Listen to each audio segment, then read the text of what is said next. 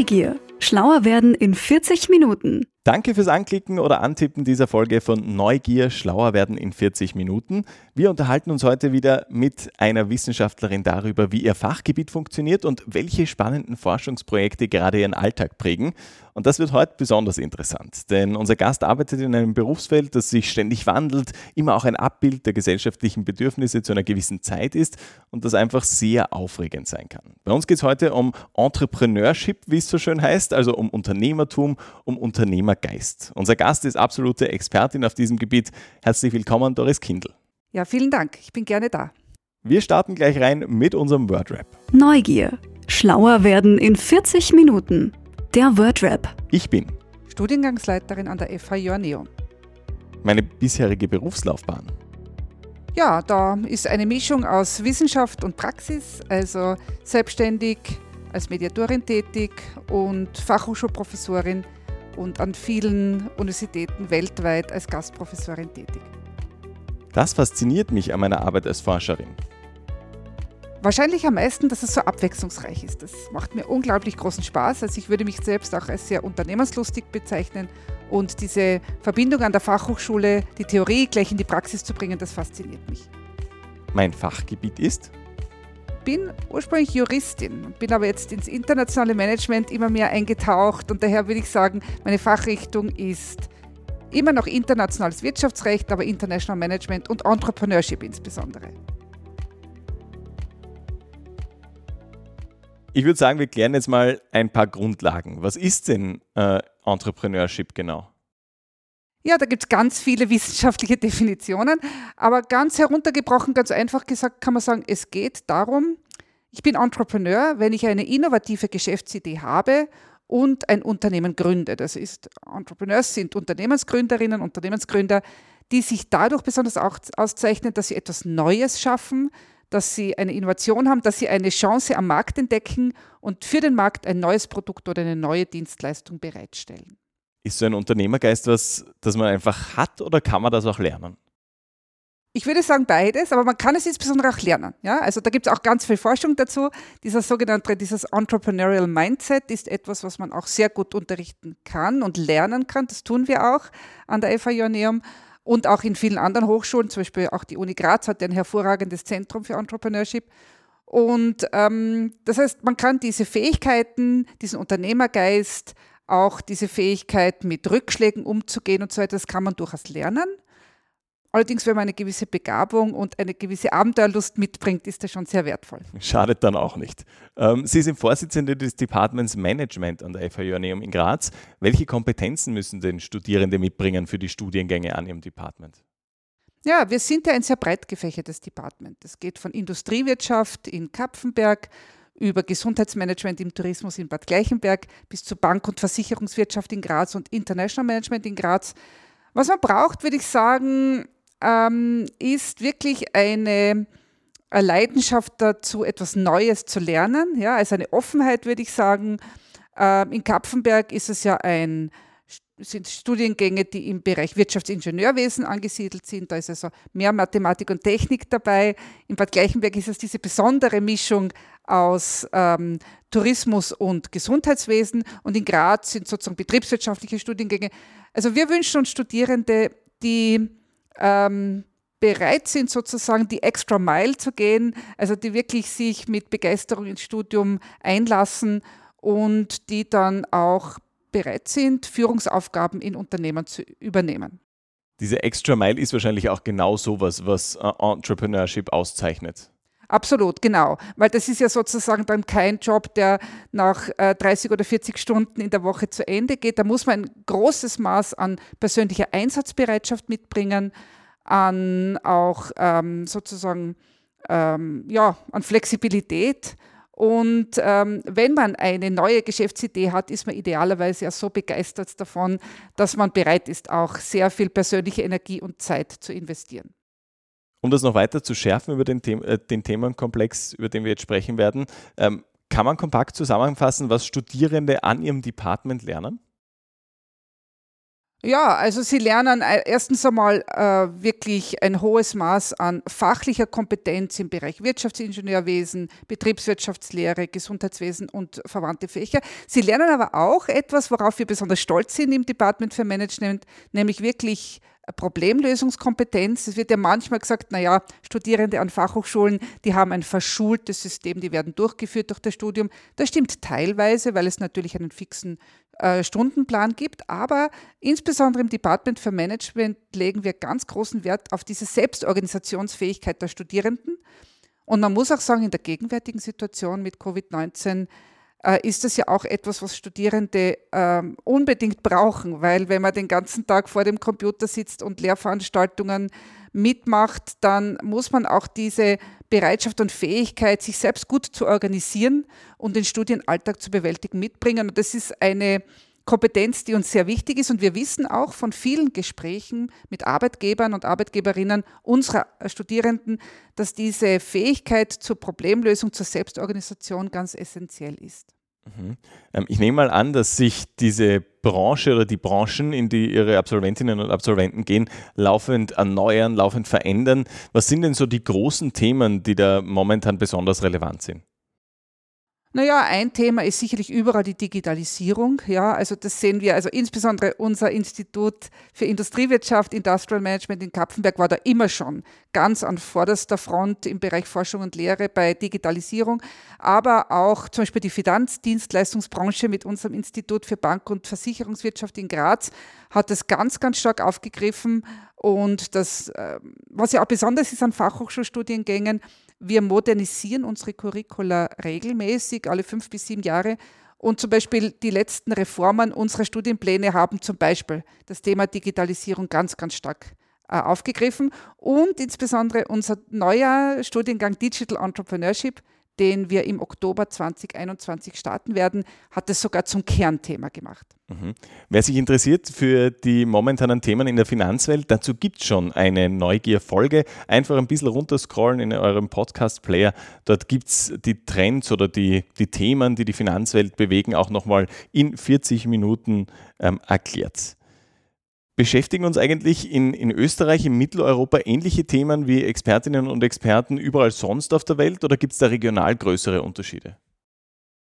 Naja, zum Beispiel das Thema Digitalisierung ist auf der ganzen Welt ein Thema. Also ich habe zum Beispiel nächste Woche auch ähm, ein Webinar mit ähm, Teilnehmern aus Peru und Chile und auch dort geht es um Online-Lehre und wie wir in Zeiten wie diesen möglichst gut mit unseren Studierenden interagieren können. Aber teilweise gibt es natürlich regionale äh, Spezialitäten oder regionale Besonderheiten.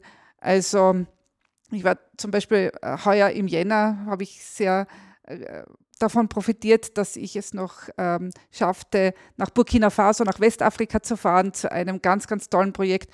Und dort haben die Leute wirklich ähm, auch teilweise noch eine ganz andere Situation als wir in Österreich. Es ist eines der ärmsten Länder weltweit. Und da stellen sich ganz andere Themen, wie zum Beispiel wirklich, ähm, habe ich genug zu essen und ähm, werden meine landwirtschaftlichen Produkte ähm, dann noch wachsen, weil es zu trocken ist und so weiter. Und aber dort habe ich auch gesehen, die Leute sind unglaublich begeisterungsfähig und ich habe dort einen Workshop gemacht mit Studierenden und das war ganz fantastisch.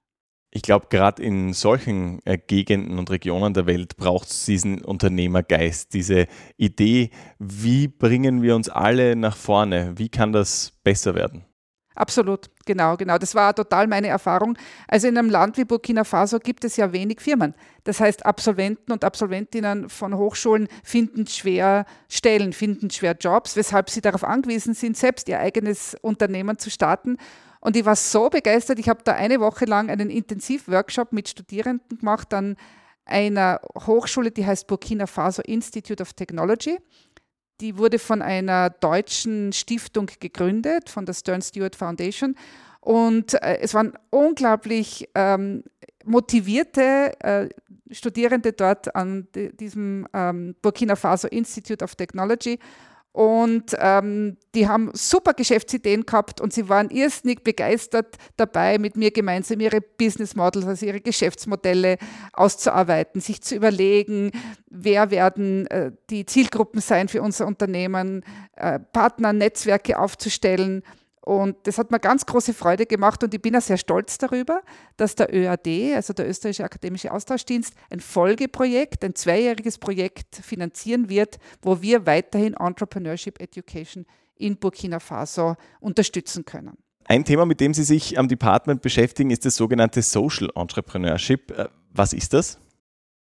Ja, äh, bei Social Entrepreneurship geht es darum, dass Geschäftsideen entwickelt werden, die im weitesten Sinne einen sozialen äh, Zweck erfüllen. Das kann aber auch ein Zweck sein im Bereich des Umweltschutzes oder in Bezug auf andere Aktivitäten, die sozusagen im allgemeinen Interesse liegen. Wobei ganz wichtig ist, es geht nach wie vor um Unternehmertum. Also es geht nach wie vor darum, ein äh, Geschäft zu starten, das dann auch profitabel sein soll, das auch Gewinne abwirft aber eben zu einem bestimmten ganz konkreten ähm, sozialen Zweck in dem Sinne. Genau. Haben Sie da Beispiele parat in Österreich von solchen so sozialen Unternehmungen? Ja, es gibt also ganz, ganz viele. Also wir haben zum Beispiel, unsere Studierenden haben vor einigen Jahren ein Projekt gemacht mit der Firma Compuritas in Graz in der Annenstraße. Das ist ein, wenn ich mich richtig erinnere, ein, ähm, eine Firma, die sozusagen bereits abgeschriebene Computer von Firmen kauft. Und es ist auch gut für diese Firmen, weil ähm, dann werden die, alle Daten gelöscht. Somit äh, muss sich das Unternehmen, das früher die Computer besessen hat, nicht mehr darum Gedanken machen, was passiert mit diesen Daten. Die werden verlässlich gelöscht und dann wird das Gerät neu aufgesetzt, wird, wenn es notwendig ist, repariert und an Personengruppen zur Verfügung gestellt, die äh, sich jetzt nicht leicht einen neuen Computer leisten können. Also bestimmte Schulen, gerade in Zeiten wie diesen extrem wichtig, dass alle äh, Schülerinnen und Schüler einen günstigen Zugang zu Computern bekommen. Aber es gibt also eine ganze Reihe von, von Social Enterprises und wir sehen, unsere Studierenden nehmen das sehr, sehr gut auf. Es gibt großes Interesse an diesem Thema. Ein Projekt, das Sie in dem Themenbereich auch durchführen, habe ich gelesen, heißt Step Up. Worum geht es da konkret? Ja, wir machen, und da bin ich besonders begeistert und äh, froh darüber, am Institut für internationales Management viele Projekte, die von der Europäischen Kommission gefördert werden. Das Projekt Step Up, das Sie erwähnt haben, ähm, ist ein sogenanntes Erasmus Plus Projekt in Asien, nämlich in Thailand und in Myanmar, werden an Hochschulen Workshops durchgeführt zum Thema Social Entrepreneurship. Das hat also einen zweifachen nutzen. Einerseits werden die Lehrenden an diesen Hochschulen in Thailand und Myanmar ausgebildet, wie sie Social Entrepreneurship unterrichten können. Das sind so Train-the-Trainer-Workshops. Und äh, man arbeitet dann auch im Rahmen dieses Projektes mit äh, sozialen äh, Entrepreneurs, mit sozialen Startups in diesen Ländern zusammen und die kommen direkt in den Genuss von ähm, Unterstützungsdienstleistungen, weil wir wissen auch, es reicht ja nicht, eine super Idee zu haben, ich muss dann auch ähm, wirtschaftlich, also in Bezug auf Finanzierung, in Bezug auf Marketing und so weiter fit sein, damit mein Unternehmen äh, dann am Markt überlebt. Und genau das vermitteln wir den Kollegen in Thailand und in Myanmar. Im Rahmen dieses Projektes, das ist zu 70 Prozent von der EU finanziert und 30 Prozent steuert die Fachhochschule Joanneum bei. Mhm. Warum gerade Thailand und Myanmar? Ja, also das sind ja Wachstumsmärkte. Das sind also sehr, sehr interessante Länder. Und darüber hinaus hat es einen weiteren positiven Effekt auch für unsere Studierenden, für die österreichischen Studierenden, weil durch diese Forschungsprojekte können wir Kontakte zu neuen Partnerhochschulen knüpfen. Und es ist an, an meinen Studiengängen sowohl im Bachelor als auch im Master verpflichtend für Studierende ein Auslandssemester zu absolvieren.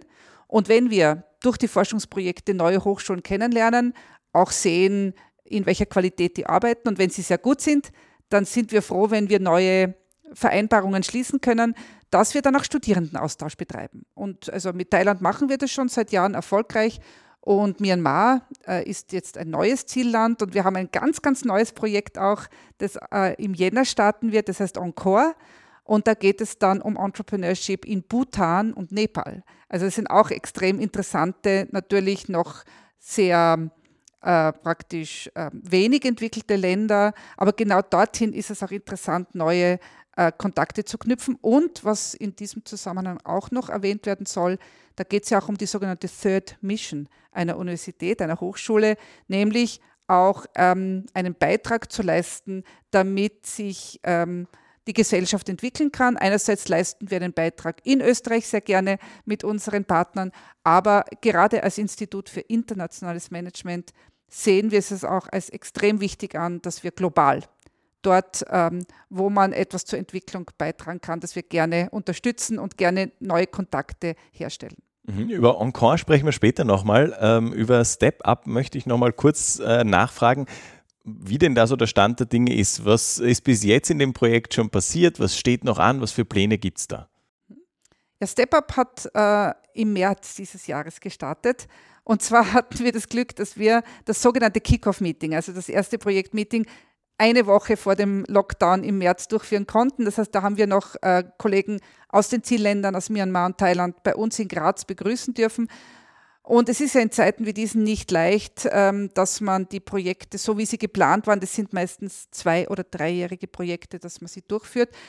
Aber ich bin sehr stolz auf mein Team, meine wunderbaren Projektleiterinnen und Projektleiter, die es tatsächlich schaffen, äh, mehr oder minder ohne Zeitverzögerung mit den Kollegen in Asien äh, ihre Projekte fortzusetzen.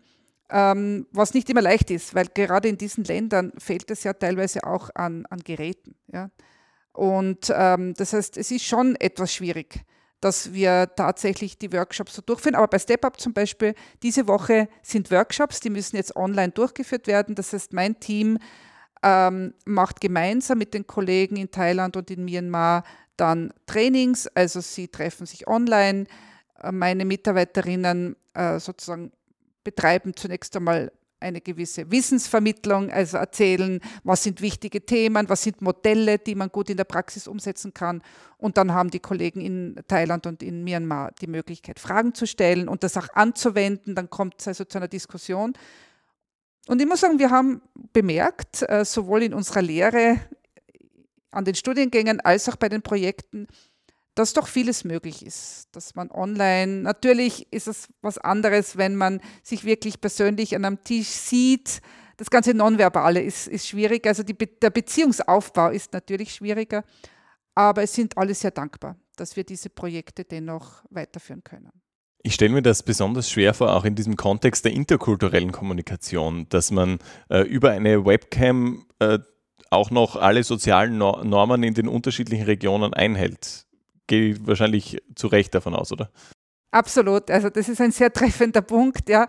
Also Intercultural Management ist ja auch eine Kompetenz äh, an meinem Institut. Da gibt es einige Kollegen und Kolleginnen, die sich da sehr gut auskennen, wobei wir auch immer wieder in gewisse Fettnäpfchen hineintappen, ist mir selber auch schon passiert in einigen internationalen Begegnungen. Aber in der Tat, ne, das ist aber, und das äh, versuchen wir auch immer, wenn ein Projekt neu zu startet, auch zu adressieren. Ja dass man auch äh, durchaus einige Zeit beim Kennenlernen damit verbringt, sich auszutauschen darüber, was sind die Gepflogenheiten in jedem Land, worauf legt man Wert. Ähm, und da ist eher Vorsicht geboten, aber ja, also wir, wir bemühen uns und ähm, wir versuchen gerade auch das interkulturelle Thema nicht unter den Tisch fallen zu lassen, sondern aktiv anzusprechen und den Beziehungsaufbau so gut es geht auch online zu pflegen. Jetzt schauen wir uns äh, Bhutan, Nepal, Laos an. Äh, wir haben sie kurz schon äh, anklingen lassen. Ähm, dort geht es um sogenannte Entrepreneurship Knowledge Centers. Äh, da liegt der Fokus drauf. Was hat es damit auf sich? Ja, ähm, da geht es darum, dass in den Zielländern dann wirklich äh, Zentren entstehen sollen, bei denen nachhaltig äh, die jeweiligen Hochschulen in den genannten Ländern, in Nepal, in Bhutan und in Laos, ähm, quasi so, wie wir so auch das kennen in Österreich, so Science Parks, also äh, Business äh, Incubators, Acceleratoren, also Schnittstellen äh, schaffen, wo Studierende gemeinsam mit Partnern aus der Wirtschaft dann ihre Startups gründen und entsprechende Unterstützungsdienstleistungen bekommen. In Österreich sind wir da ja Gott sei Dank schon ex extrem weit. Es gibt in der Steiermark ganz viele hervorragende Einrichtungen, vom Science Park über die SFG, das Gründungszentrum der Uni Graz und der TU Graz, die Gründungsgarage und so weiter. Wir können aus dem Vollen schöpfen, das ist gut so. Aber in diesen Zielländern existieren solche äh, Stellen eben nicht. Und Hochschulen haben dabei eine ganz, ganz wichtige Rolle, weil idealerweise ist es ja so, dass ähm, Studierende aus technischen oder naturwissenschaftlichen äh, Fächern dann äh, mit neuen Geschäftsideen auf den Markt kommen, idealerweise dann gemeinsam auch mit Kollegen aus Wirtschaftsfächern, die ihnen dann bei Finanzierung, Buchhaltung und so weiter äh, unterstützend zur Seite stehen, weil gerade für die Entwicklung in diesen Ländern ist es wichtig, dass Unternehmen gegründet werden, die dann auch Arbeitsplätze schaffen können. Ja, weil wir wissen, gerade in den sogenannten MINT-Fächern, die ja auch immer wieder in aller Munde sind, kommt es darauf an, dass ähm, Unternehmen entstehen, die einen substanziellen Beitrag leisten und wo dann auch Mitarbeiterinnen und Mitarbeiter eingestellt werden können. Wobei wir sehen, dass auch in Österreich in den letzten Jahren, da gibt es auch interessante Forschungsergebnisse, dass Startups insbesondere im Bereich der digitalen Geschäftsideen in, im Durchschnitt pro Jahr ungefähr neun Mitarbeiter einstellen. Wir wissen, dass das heutzutage mit äh, der Covid-19-Krise natürlich wesentlich schwieriger ist. Da wird also es einen beträchtlichen Dämpfer geben. Also da wird es äh, nicht mehr an diese Idealwerte heranreichen, aber ich hoffe und bin zuversichtlich, dass spätestens ab dem Jahr 2022, denke ich doch, auch die Startups in Österreich wieder bessere Bedingungen vorfinden werden. Mhm. Ich wage mich jetzt ein bisschen auf dünnes Eis, weil ich ehrlich gesagt die staatlichen Strukturen in Bhutan, Nepal, Laos, äh, auch Burkina Faso nicht wirklich kenne. Aber ich kann mir vorstellen, dass es Interessen gibt in möglicherweise nicht so weit entwickelten Staaten, Demokratien, denen vielleicht gar nicht so recht ist, dass dort äh, neue Impulse von außen kommen, dass sich Menschen ermächtigen. Ähm, Gibt es solche Widerstände bei Ihren Projekten? Ja, das ist eine ganz äh, interessante Frage. Ich würde sagen, äh, es kommt darauf an. Also beispielsweise ähm, in Burkina Faso, da war ich einmal bisher und, und äh, das stehen wir, wir stehen in allen diesen Ländern erst am Beginn dieser Projekte, ja. Und wir sind zuversichtlich, dass sie gut umgesetzt werden können. Was wichtig ist, glaube ich, das sind ja Projekte, die in der Regel von der Europäischen Kommission finanziert sind und die hat einen sehr guten Namen, ein sehr gutes Standing, weshalb wir uns auch äh, darauf entsprechend beziehen können. Ähm, wir haben schon wahrgenommen, also ich kann zum Beispiel vielleicht eine kleine Anekdote aus Vietnam erzählen. Ja. In Vietnam habe ich schon wahrgenommen, dass die Uhren einfach ein bisschen anders ticken. Also die Leute sind unglaublich gastfreundlich, liebenswürdig, offen, aber gewisse Themen, die die Regierung betreffen, die sollte man vielleicht eher, naja, vorsichtig ansprechen, sage ich mal so. Ja. Äh, oder beispielsweise habe ich äh, letztes Jahr in Hanoi eine Vorlesung gehalten zum Thema strategisches Management. Und dann ähm, bin ich irgendwie auf das Thema auch ähm, Umweltschutz gekommen und, und Klimawandel und habe dann gefragt, ob irgendjemand von Fridays for Future gehört hat. Und dann war die Antwort der Studierenden sehr verhalten. Also es waren 200 Studierende im Raum und zwei haben die Hand gehoben, ja, sie haben von Fridays for Future gehört. Und ich habe dann gefragt, woher sie kommen. Das waren beides Austauschstudierende aus dem Ausland. Ja. Also da haben sich die Vietnamesen, dann, man merkt es dann schon, wenn man ein Thema anspricht, das ähm, eher tabu ist oder das Unbehagen erzeugt, dann beginnen die Leute eher zu schweigen. Und dann weiß man, man ist vielleicht zu weit vorgedrungen in ein Thema, das nicht opportun ist und dann da muss man wieder in andere Themen hinüberschwenken. Mhm. Ähm, wir schwenken jetzt auch in ein anderes Thema. Ähm, ich würde gerne über die Geschlechterverteilung sprechen, auch gerade in diesem Entrepreneurship-Thema doch ein sehr wichtiges. Ähm, wie sieht es denn bei Ihren Studieninteressenten und Interessentinnen aus? Wie ist da das Geschlechterverhältnis? Interessiert das junge Männer gleich wie junge Frauen? Naja, also grundsätzlich zum Thema Female Entrepreneurship, also Frauen, die Unternehmensgründerinnen werden, da gibt es seit vielen Jahren sehr eigentlich äh, ähnliche Forschungsergebnisse. Ähm, wir vom Institut für internationales Management ähm, erstellen ja in einem Rhythmus von zwei Jahren immer den Österreich-Bericht des sogenannten Global Entrepreneurship Monitor. Das ist also eine weltweite Studie zum Thema Unternehmensgründungen.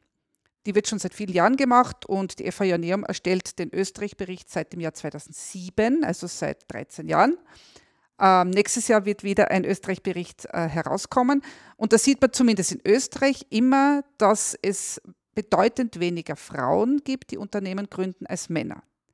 Woran liegt das? Nun, da wird es eine Reihe von Gründen geben, die auch äh, erforscht wurden. Ein Grund ähm, mag in der äh, sozusagen in der Art liegen, wie, wie Frauen ähm, Risiken äh, einschätzen, äh, wobei das schwierig ist zu generalisieren, aber im Durchschnitt tendieren Frauen dazu, eher risikoavers zu sein, also Risiken eher nicht eingehen zu wollen. Und per se, jeder Unternehmensgründer, jede Unternehmensgründerin, Entrepreneurship ist immer ein risikoreiches Unterfangen. Also das ist erstens einmal. Also das Mindset von Frauen ist eher dazu geneigt, dass wir als Frauen dazu tendieren, lieber etwas Sicheres zu machen und dann ist Entrepreneurship nicht das Richtige. Aber ein wesentlich wichtigerer Aspekt noch in Österreich, denke ich, ist, dass in Österreich schon noch die traditionelle Rollenverteilung zwischen Männern und Frauen, ähm, insbesondere in meiner Generation, also 50 plus, aber vielleicht sogar noch bei den etwas jüngeren, schon so noch sehr konservativ ist. Und das heißt, also Frauen werden auch in der Regel, von Frauen wird erwartet, dass sie sich um Haushalt und Kinder kümmern. Und wie schon am Beginn unseres Gesprächs gesagt, äh, Entrepreneurship ist ein, eine Riesenaufgabe, die sehr, sehr zeitintensiv ist und die man nicht in einem sehr begrenzten äh, täglichen Stundenausmaß erledigen kann. Auch das ist schwierig. Also diese, diese sehr traditionellen ähm, Geschlechterrollen in Österreich machen es in Österreich definitiv den Frauen schwieriger, als Unternehmerinnen tätig zu sein, wobei man das Gott sei Dank also oder auch nicht in unseren Studienrichtungen sieht. Also wir haben schon sehr viel auch Damen, äh, weibliche Studierende, die das Studium machen wollen und die sind hervorragend und die haben absolut das Zeug dazu, erfolgreiche Unternehmerinnen zu werden. Aber insbesondere dann, ähm, wenn sie äh, im Alter von 30 plus oder 40 plus dann das Thema Kinder haben, dann ist es schwierig, das mit dem Unternehmertum unter einen Hut zu bringen. Das mit den Geschlechterrollen fällt mir aus der umgekehrten Perspektive immer wieder mal auf.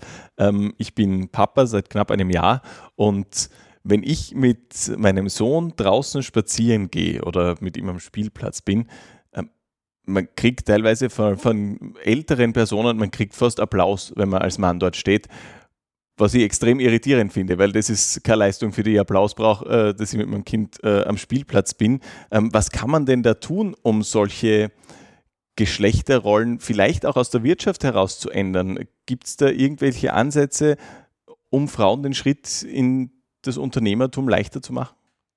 Ja, also es gibt ähm, einerseits eben würde ich sagen Role Models wie Sie als Papas, die mit ihren Kindern auf den Spielplatz gehen, das ist super. Ich glaube, das, das braucht es noch mehr. Es wurden ja einige ähm, auch ähm, Schritte vom Gesetzgeber geschaffen. Also heutzutage ist es auch für Männer ähm, wesentlich attraktiver, in Karenz zu gehen, äh, als es eben vor 20 Jahren war, als meine Kinder auf die Welt gekommen sind. Und ähm, außerdem gibt es auch immer mehr so Coworking Spaces äh, für äh, Entrepreneurs, also für Unternehmensgründerinnen und Unternehmensgründer, für Startups, wo auch Kinderbetreuung zur Verfügung gestellt wird und so weiter. Ich meine, es kann auch, wenn es äh, sozusagen im Team gut organisiert wird, für Frauen attraktiv sein, in einem Startup zu arbeiten, weil es eben zeitlich flex flexibel ist. Unter Umständen zeitlich flexibler als eine Beschäftigung im Rahmen eines Angestelltenverhältnisses. Aber da muss man halt ein gutes äh, Unterstützungsteam rundherum haben. Mhm. Ähm, anderes Thema, äh, eines, mit dem Sie sich auch beschäftigen, das Thema Corporate Entrepreneurship. Also für alle, die mit dem Begriff nichts anfangen können, was ist das genau? Ja, äh, da geht es darum, dass in etablierten Unternehmen Innovationen entstehen und gefördert werden sollen und dass äh, sozusagen der Unternehmergeist in einem großen Unternehmen äh, auch gelebt wird. Weil wir wissen, dass ein Unternehmen, auch ein großes und erfolgreiches Unternehmen, nur so lange erfolgreich sein kann, als es weiter den Puls der Zeit äh, beobachtet und sehr wendig ist und auch äh, immer wieder neue Produkte und Dienstleistungen auf den Markt bringt oder die bestehenden Produkte verbessert und immer wieder auch das Ohr am Kunden hat.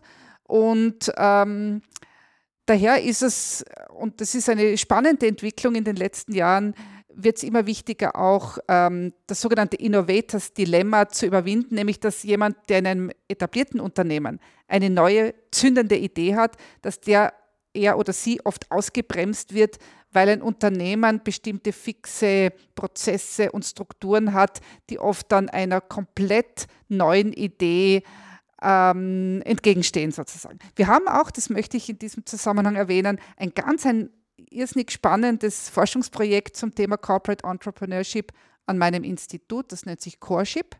Und da geht es genau darum, dass ähm, Startups und große etablierte Unternehmen gut zusammenarbeiten. Und ähm, vielfach sind auch Großunternehmen sehr interessiert daran, mit Startups zu kooperieren, weil von dort gute Ideen kommen können, die man auch aufgreifen kann im Unternehmen. Äh, für Startups kann es interessant sein, weil ich dann ähm, Unterstützung dabei bekomme, meine zum Beispiel Produkte, meine Ideen als Prototyp dann entwickeln zu lassen und auch Finanzierung zu bekommen für meine Produktentwicklung. Allerdings äh, birgt es natürlich für beide Seiten auch Risiken. Und im äh, Projekt Coreship wird genau darauf eingegangen. Und da werden also sehr gute Modelle der Zusammenarbeit zwischen Startups und Corporates, also etablierten Unternehmen, ähm, wissenschaftlich ausgearbeitet und getestet. Wir haben diese Momente angesprochen, in denen es in einem Unternehmen eine zündende Idee gibt, die dann einfach so verraucht, weil es die Strukturen dafür nicht gibt oder die Prozesse. Was brauche ich denn, um diesen Unternehmergeist in meinem Unternehmen zuzulassen? Ein wichtiges Element ist es ganz sicher, Mitarbeiterinnen und Mitarbeiter Freiräume zu schaffen. Ja? Also gewisse Unternehmen tun das ja, indem sie zum Beispiel einen Tag in der Woche ihren Mitarbeitern explizit Zeit geben, sozusagen unter Anführungszeichen zu spielen, ähm, Dinge neu zu entwickeln. Viele Unternehmen haben dann auch attraktive, ähm, quasi äh, ungewöhnliche Räume, wo man auch spielerisch, was auch immer, Tischfußball und so weiter zusammenkommen kann. Derzeit nicht wegen Covid-19, aber hoffentlich bald wieder. Weil ja gerade, äh, das ist selten eine Einzel- äh, Leistung, sondern das kommt meistens aus einer Gruppe. Und je bunter gemischt die Gruppe ist, desto besser. Also es braucht Freiheit, denke ich. Ähm, es braucht auch dann ähm, Wertschätzung für die ähm, Ideen der Mitarbeiter. Es ist natürlich auch schwierig. Als äh, Top-Manager ist auch immer die Frage, wie geht man damit um. Aber wenn ähm, ein, ein, Mitarbeiter, eine Mitarbeiterin eine geniale Geschäftsidee ist, ist natürlich zu erwarten, dass die Person sich damit vielleicht auch selbst selbstständig macht. Und dann ist es klug, wenn äh, Geschäftsführer ihren Mitarbeitern auch gute Partizipationsmöglichkeiten schaffen. Da gibt es ja auch gesetzliche Regelungen zu den Diensterfindungen und alles Mögliche, ähm, dass man äh, den Mitarbeiterinnen und Mitarbeitern, die dann Produktinnovationen oder überhaupt komplett neue Themen aufs Tapet bringen, dass man diese gut hereinholt, dass man die Prozesse so weit öffnet, dass es Raum gibt für diese neuen Ideen. Ich muss ganz ehrlich gestehen, dass wenn ich einer dieser Mitarbeiter wäre, der diese zündende Idee hat, dass meine mein erster Gedanke absolut wäre, okay, wir machen uns damit selbstständig. Äh, was für einen Vorteil hätte ich denn von einer Anstellung oder von einer Entwicklung in diesem Unternehmen? Ja, da gibt es eine ganze Reihe von Vorteilen. Nicht? Also erstens einmal äh, hängt natürlich von der finanziellen Situation des Mitarbeiters ab. Also wenn er oder sie völlig unabhängig ist, dann kann er oder sie sich wahrscheinlich gut selbstständig machen. Aber ähm, das trifft ja auf nur wenige zu. Vielfach kann man dann eben auch die Infrastruktur und das ganze Netzwerk des Unternehmens, in dem man angestellt ist, nützen. Ja? Äh, man kann ähm, auch die äh, Forschungsabteilungen nützen. Man kann auf die Kunden und Zulieferer auch allenfalls zurückgreifen. Also man hat ja unglaublich viel an sozusagen Basis. Ähm, praktisch Faktoren, die man vorfindet dort. Man kann es gewissermaßen vielleicht in einem geschützteren Rahmen ausprobieren. Ja? Und daher hätte das also verschiedenste Möglichkeiten. Mhm. Ähm, wenn uns im Optimalfall jetzt jemand zuhört und sagt, ja, ich will mein Unternehmen so aufstellen, dass solche Ideen nicht versanden oder außerhalb meines Unternehmens passieren, ähm, was brauche ich denn? Welche Mitarbeiterinnen und Mitarbeiter brauche ich äh, und vor allem in welchen Unternehmensbereichen, um das zu ermöglichen? Also die Rahmenbedingungen. Geht es da um Human Resources? Geht es da um die Führungskräfte selbst? Wo greife ich da am besten an, um mein Unternehmen in diese Richtung hin aufzustellen und auch bewusst den Mitarbeiterinnen und Mitarbeitern das Potenzial äh, in diese Richtung bewusst zu machen? Ich würde sagen, das gesamte Unternehmen, alle Abteilungen, weil äh, es hängt von der Unternehmenskultur ab. Es hängt eigentlich davon ab, also idealerweise ist ein äh, Unternehmen, das ähm, Innovation fördert und ermöglicht, ein Unternehmen mit einer sehr unternehmerisch denkenden und offenen Unternehmenskultur. Das durchdringt alle Bereiche. Ja? Also da sollten idealerweise dann alle ähm, das gleiche Mindset sozusagen, also die gleichen Einstellungen mitbringen dass man dann eben auch, wenn jemand eine fundamental neue Idee hat, dass man bereit ist, von den sehr strikt ähm, ansonsten ähm, vorgegebenen und zu befolgenden Pfaden der Abläufe auch einmal abzuweichen. Ja? Also gewisse, wie es jetzt ja auch immer wieder bezeichnet wird, Agilität, also agiles Projektmanagement, also ähm, die Bereitschaft, äh, der neuen Idee Raum zu geben. Und da sollten alle dafür sein. Also nicht unbedingt für das konkrete Projekt, aber alle sollten die notwendige Offenheit haben, ähm, den Freiraum zu gewährleisten und zu schätzen. Wir haben jetzt schon viele Bereiche angeschaut, in denen Sie in Ihrem Department forschen. Ein Themenfeld will ich noch aufgreifen, und zwar das Thema Nachhaltigkeit. Ist auch eines, was Sie in den kommenden Jahren beackern werden. Ähm, auch dazu haben Sie ein Projekt am Start. Ähm, worum geht es in diesem Projekt? Ja, also wir haben unterschiedlichste Projekte im Bereich äh, Nachhaltigkeit. Es ist ja überhaupt FH-weit, ähm, ist es eines unserer Grundprinzipien, dass wir im Bereich Nachhaltigkeit, also Nachhaltigkeit und Human-Centered sind so ganz wichtige Prinzipien FH-weit.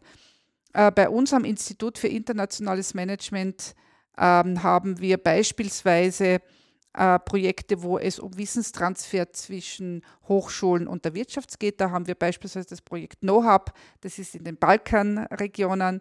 Da geht es um äh, Nachhaltigkeit in der, ähm, im Wissenstransfer von Hochschulen im Balkanbereich an äh, Unternehmen. Ähm, oder es gibt ein äh, großes Projekt, auf das wir besonders stolz sind, das heißt Greenovet.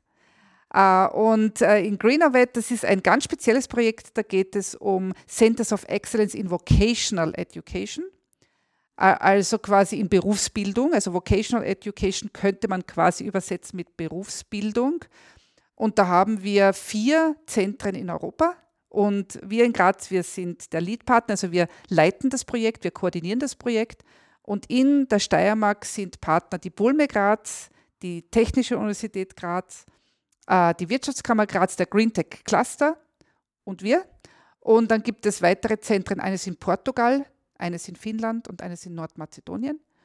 Und äh, das startet jetzt, also genau im November äh, dieses Jahres ist dieses vierjährige Projekt ähm, jetzt ähm, losgegangen.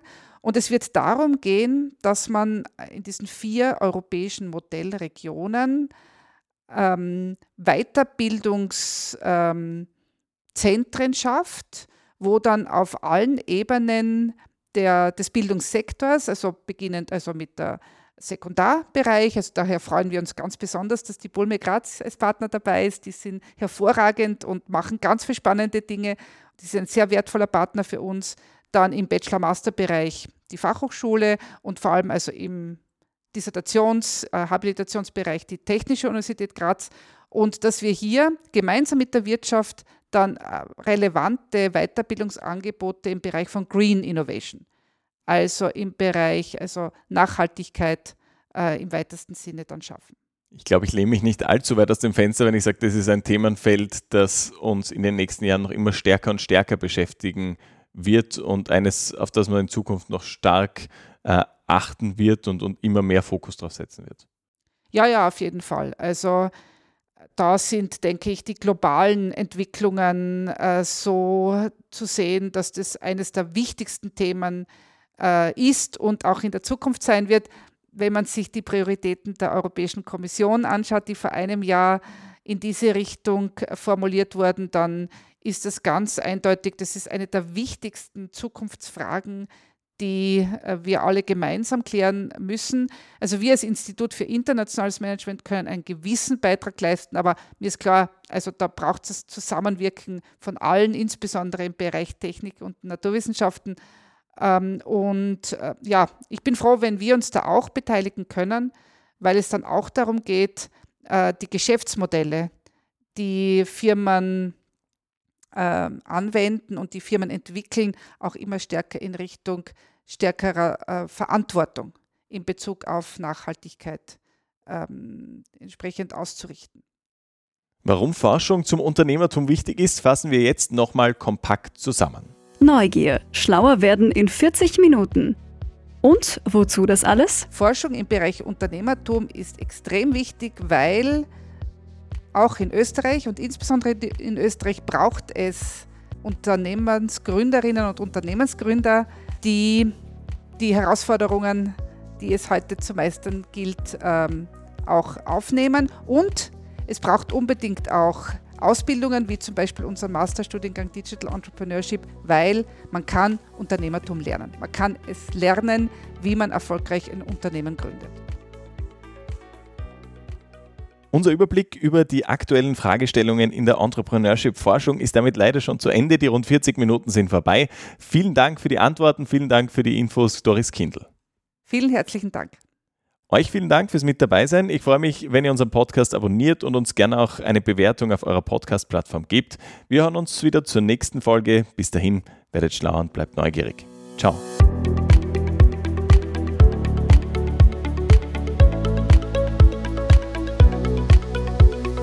Neugier. Schlauer werden in 40 Minuten.